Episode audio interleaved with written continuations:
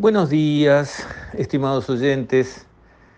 Quisiera referirme hoy a la ley de financiamiento de los partidos políticos, que digamos finalmente parece encaminada a transformarse en una realidad en nuestro Parlamento y que después deberá ser, como corresponde, ratificada con los debidos decretos reglamentarios. Pero es una señal buena que el sistema político eh, se mire a sí mismo y busque eh, darse herramientas para asegurarse la debida prolijidad en cuanto a cómo se manejan los dineros, que es un tema súper delicado, más viejo que andar a pie.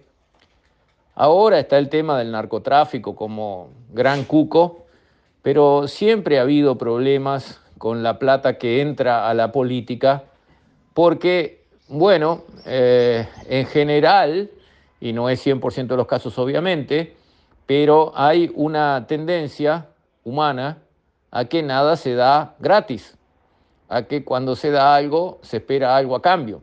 Eso es humano.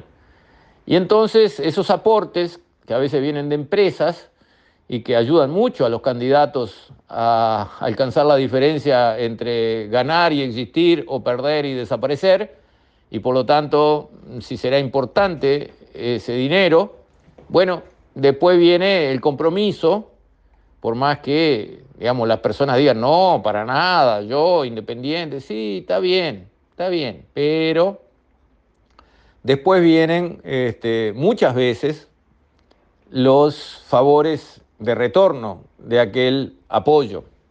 Y ahí vemos este, estos que prestaron el avión para andar dando vueltas rápido, hacer las campañas más intensas, este, con menos horas perdidas en, camioneta, en largas distancias, después aparecen esas empresas, ay, justo arregló el problema de la deuda acá y de la DGI allá, y, y esas cosas, ¿cuántas veces la vimos?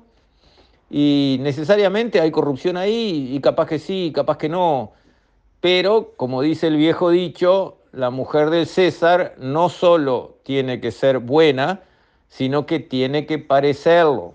Y cuando empezamos a ver esos enriedos, donde la plata de uno aportada a la campaña resulta que se tradujo en que ese uno obtuvo ventajas que el que no aportó no tiene o no tuvo, mm, entonces Creo que fue el catalizador el tema del narcotráfico, con toda esta patética telenovela de Marcet, que ya no, no, tiene gollete lo que está pasando, este, y que todo el mundo esté hablando y que la agenda la marque, digamos, un narcotraficante, bueno, todo eso que me parece, la verdad, que muy patético, creo que ha sido el catalizador para que el sistema político diga, bueno, vamos a establecer normas para que los partidos políticos sepan qué se puede hacer y qué no en materia de recibir plata.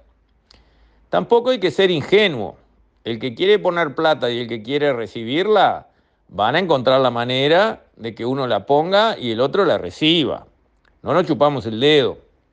Pero una cosa es que no haya ninguna norma que lo impida y otra cosa es que esté prohibido. Porque como dice el programa de Nacho Álvarez, todo se sabe. Al final, más acá o más allá, se sabe. Y cuando se sabe, una cosa es diga, y sí, puso plata, ¿y qué, cuál es el problema? Y otra cosa que diga, esa plata no podía haber entrado y usted la dejó entrar. Como le pasa, por ejemplo, al presidente Petro de Colombia, cuyo hijo ha declarado que sí, que recibió plata, que sí, que era de esos orígenes, que sí, que se volcó a la campaña, que sí, que sí, que sí, y bueno, y tiene un lío el hijo y tiene digamos, un, impacto eh, en su imagen y en su, digamos, este, carrera política el padre actual presidente. Y lo habrán hecho con todos los cuidados del mundo, eh, porque no nacieron con la última lluvia. Petro era guerrillero y, conocía todos esos bajos fondos, o sea que, digamos, no era una carmelita descalza que llegó a la presidencia de la República sin saber cómo se juega sabía cómo se juega, su hijo jugó y su hijo quedó, digamos, con la cola al aire.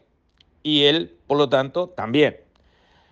Entonces, no, no somos ingenuos, sabemos que plata de cualquier origen espurio puede entrar en la campaña eh, política de alguien en el Uruguay, pero no cabe duda no cabe duda que es bueno que los partidos políticos avancen en una eh, normativa que balice su camino en materia de manejo de los fondos. Lo mismo que tendrían que hacer los sindicatos, que también es un tema que se ha discutido, pero no puede ser que sindicatos que manejan cientos de miles de dólares no tengan una personería jurídica como tiene un club de baby fútbol, donde con esa personería jurídica consiguen abrir una cuenta en un banco y la plata de todos va a una cuenta de todos que se puede controlar, que tiene entradas, salidas, hay registro, está todo en blanco. Acá esas platas que son cientos de miles de dólares por mes de repente, van a la cuenta de Juan, de Pedro, se mezclan con la plata de ellos o no, y se rinde o no se rinde cuenta, no hay cómo auditar. ¿Cómo puede ser? Entonces, los que empujan fuertemente que los partidos políticos se den un marco legal para la recepción y manejo de fondos para las campañas, si tienen alguna coherencia mental, tienen que plantear lo mismo para los sindicatos. Exactamente lo mismo. Señores, pónganse prolijos, manejen la plata en blanco, en forma transparente, auditable, de manera que nadie diga, che, ¿y esta plata desapareció? ¿Y para dónde fue?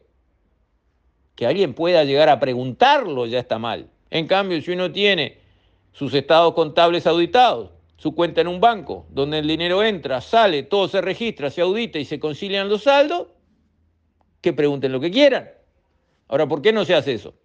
Que es lo más simple, lo más normal, lo más correcto lo que a todo el mundo se le ocurre hacer. Creo que son preguntas que nuestra sociedad ya está madura para contestar. Y los que piden una cosa también deben pedir la otra, salvo que tengan ese problema de, digamos, una tara ideológica que un costado no funciona y el otro sí. Pero para los que funcionan los dos costados, bueno, son cosas que son parecidas y requieren soluciones parecidas.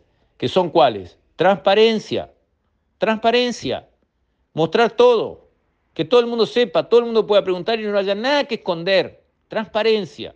Si hay transparencia, no hay riesgo de problemas, salvo que alguien directamente cometa un delito, decir, bueno, yo me hago pagar por alguien que sé que es un delincuente.